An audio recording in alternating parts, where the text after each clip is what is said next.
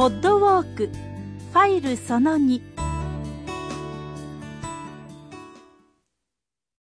えー、さあ、ここでスリッパに履き替えました。今、靴を持ちまして、ちょっとビニールの袋に自分の靴を入れまして、それでこれから渡り櫓っていうんですか、あるいはまた西の丸の長坪根ですか、そこへ早速入っていきたいと思います。それじゃあ、行きますよ。おおああここ石の階段の上にうまいこと木のこう板がはめてあるわけですね細かいところまでちゃんと石に合わせような設計になっておりまして。いや面白いな。これ音とうわこれはやっぱりこのね、えー長坪根長い曲と書いて長坪ですけど言うだけありまして。向こうの方は本当に見通せないほど長いようなこの櫓がずっと続いておりますね。あこれはびっくりいたしました。ここの消火栓が装置があるんですけど木で作ってますね。なるほど。こういうところもちょっと配慮してるんでしょうね。さあそれからどんどん行きましょうか。歩いていきます。おおこれは面白い装置がありますね。長い建物がずーっと向こうまで続いているんですけども時たまここにはですねこれは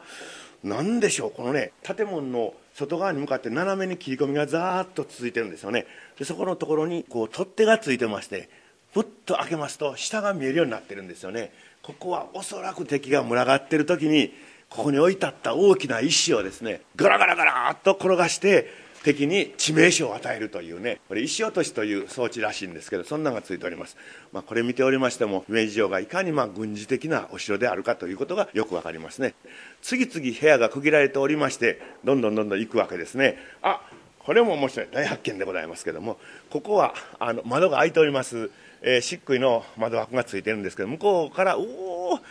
うわー向こうの山々が見えますし多分あれが男山やと思うんですけどもそして男山とこの姫路城の間にまあ家があったりするんですけどもこの姫路城の近くには大きな林がありますね。これすごいですね。そして窓枠のところにですねあ鉄の穴っていうんです。そんなのがついてます直径が3センチぐらいですけども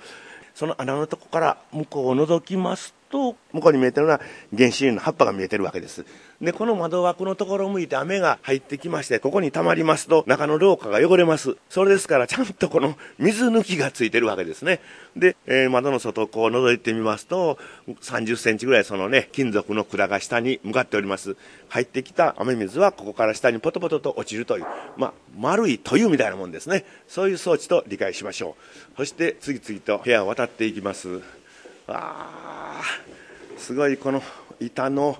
床がまあ本当にたくさんの人が歩いてはるんでしょうね。節のところがちょっと高くなったりしておりますがここにもまた石落としがありますね、えー消火栓がありましてこの窓にも雨の水を抜く穴がちゃんと作っております。えーそれからあここにはねこの下向けに木の枠ねできましたですね。様がありますね。この様は別にこれは触ったらあかんと書いておりませんからちょっとこの缶抜きを取ってみましょうか。そして下へおっとほらうわーこんな音がします。下の方にね、誰かがおったり、あるいは登ってきたりするときに、ここから火縄銃でドンとこういうことになるわけですね。で、常日頃は雨が入ってきたらあかんので、パチッと閉めて、缶抜きをこうかけておきますと、これで大丈夫という、こういう装置もついております。これもまあ、軍事的な装置ですね。さあ、次々、向こうへ行きましょうか。もう、いつ着くかわからんぐらい永遠に続きます。えー天井は結構多工程ですね。天井というか天井を張っておりません。針とかそんなのがそのままに見えております。さあさらに行きますとここにもまた石落としがありました。それからここの部屋にはですね外へ出る出口が石段がついております。これは今閉まっております。そして水抜き雨抜きがありましたね。どんどん行きます。あここにまた様がありました。さあいつつくんでしょう。これはすごいですね、えーこの階段は狭くて危険ですから十分にご注意ください Watch your step と書いております。行きましょう。あここから。上上がるんですわ。いやこれはちょっと90度 もちろんないんですけどすごい階段ですね。さあ行ってみましょう。おいおいおいおい。おー手すり持たんと頑張っております。さあ行きました行きました。はいマイクを握りながらおっと上出てまいりました。長坪根の2階でございますね。2階があったよね。あというよりもこれ地形に合わせてだんだんこう作ってるんでしょうね。2階風になってるんでしょうね。はい、えーこれが「霊」と書いてますね「えー渡り櫓」と書いてます。ここからちょっと新しくなってるようですね、えー改装されたんかも分かりません、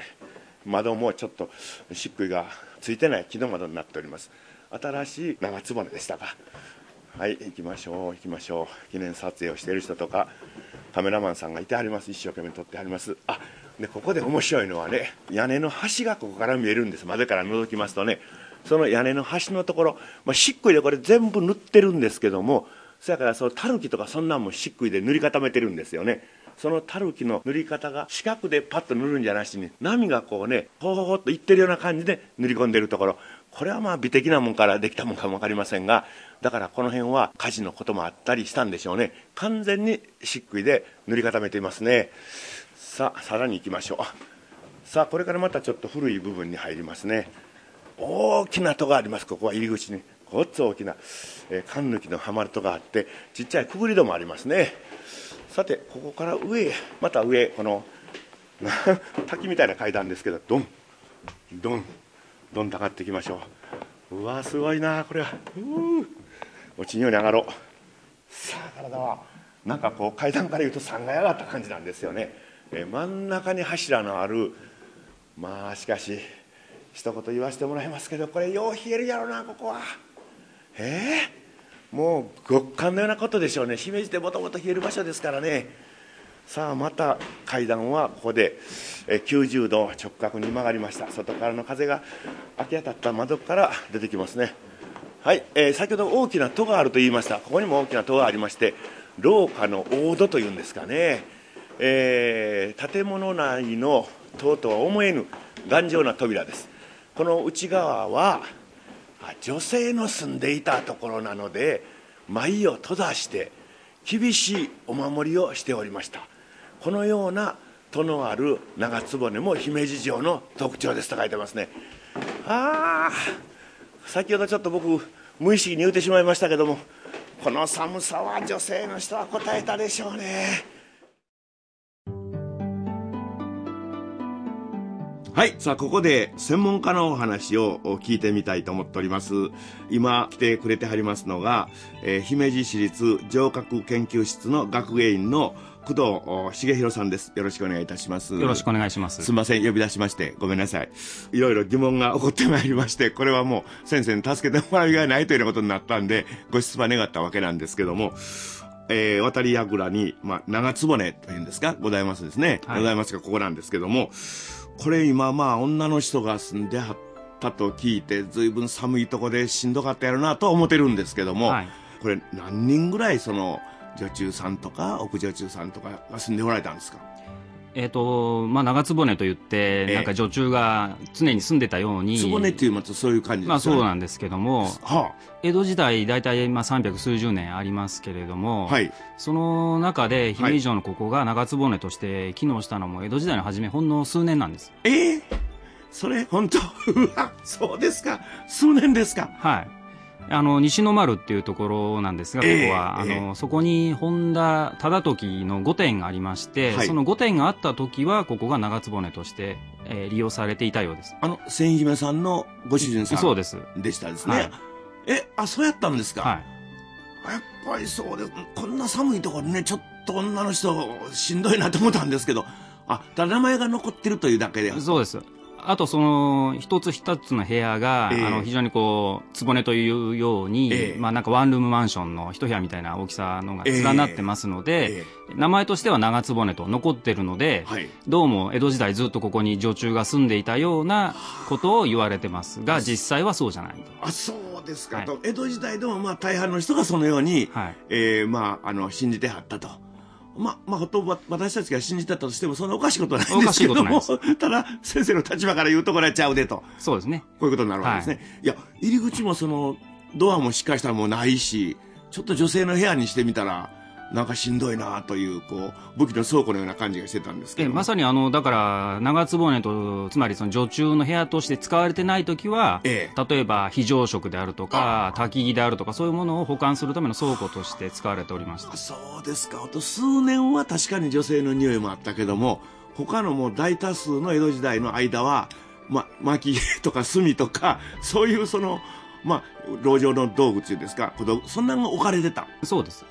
そうしますと、まあ、数年間はいたはったということで、まあ、ここで生活が営まれてたわけですか。あれトイレとかどないしてはったんですか？えー、おそらく、あのー、どっかにトイレはあの常備されてたはずなんですけれどもただ女性の場合はあの携帯式のトイレもございましたので困るタイプいわゆる。あそうです。ははそれで用を足してそれで用を足していた可能性もありますが、はい、ただ普通人が住むという場合は、うん、あんまり携帯でトイレをするというのはこれあんまりちょっとねおかしいのであのおそらく、ええ、あのどこかにちゃんとあの常設のトイレがあったはずなんですがもう使われなくなってからおそらくそういうものは撤去されたんだと思います。数年間は使って、はい、あとはもうずっと使う予定がないので撤去されてああいうガラーンとした部屋になってしまったと。そうだったんですね。目から鱗が落ちるような先生のお話でした。さあ、長つぼねをさらに進みまして、化粧櫓に入りましょう。えー、ちょっとこれまた段差がありますから気をつけましょうね。あ、化粧櫓と書いてある。毛わい櫓、化粧櫓。へえ、千姫が本田忠時に嫁いで、将軍家よりもらった10万石の化粧料で、この櫓を建てたと言われております。えー、会場には18畳15畳窓辺に6畳3畳の3室を取って天井には杉正張りですか？壁面は全て黒い木枠に紙を貼ったものをはじめはめですか。隅々までというずっとこう説明がありますね。ここはだから、まあ、今まで女性の方がいらっしゃったけどここから先はお姫さんの部屋ということですね。さて、この化粧櫓ですけども、まあ、パッと見た第一印象ではですね、華やかなお人形さんがあるせいか、とても明るく見えるんですけども、本当のところは一体どんな感じやったのかということですね、専門家の先生に尋ねてみることにしたいと思います。これやっぱり化粧するところなんですか？あの千姫の人形が実は置いてあるんですけれども、はいはい、あの実際は千姫は自分の屋敷を大手門の中入ったところに持ってましたのでこういうところで、はい、あの生活することはまずありませんありゃりゃ そうですかえー、ちょっと なんかちょっと、すごく、学士というのか、あるいは真実を知った時の驚きというんですか。あ、そうですか。なんであれ化粧櫓とか、毛は櫓とか言うんですか？あの、化粧っていうのは身だしなみを整えるという意味がありますから、えーあの今私たちは化粧というと女性をすぐ連想するんですけれども、えー、別に男性の身だしなみもこれ化粧なわけです。あれですからその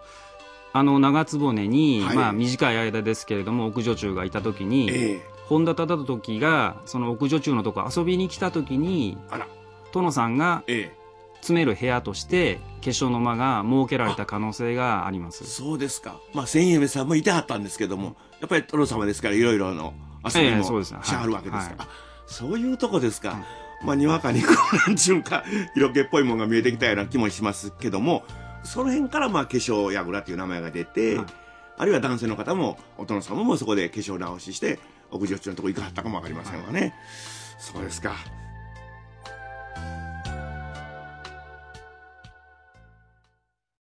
いやー、これはびっくりいたしました。やはり専門家の話というのは聞いてみんと飽きませんね。印象とは全く違うような新事実というんですか、私にとっては新事実が出てまいりました。さあ、それではこの後ですね、渡り櫓の外へ出るわけでございます。スリッパを返しまして、靴を履きまして、外へ出たところで、音声ガイドを再生してくださいね。さあ、それではここで音声を一時停止してください。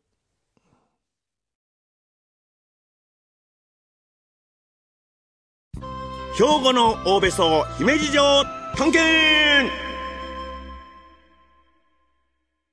さて、今出てきた長局と化粧櫓を改めて見上げてみてくださいね。修理中ということで、建物には白い漆喰が塗られております。姫路城が別名、白鷺城と言われるゆえんですね。白い漆喰は石灰に海藻のり、海梅、まあ5分とも言うんですけども、混ぜて作られているそうです。白漆喰は耐火性火災に大変強いとされております。塗り方の技術や素材はおよそ400年前から職人さんたちに受け継がれてきた技法で、当時のまま変わらないやり方だそうですよ。さて、それでは地図に従って進みます。地図にある葉の門の場所からはルート B になります。ハノモンについたら音声ファイル3を再生してください。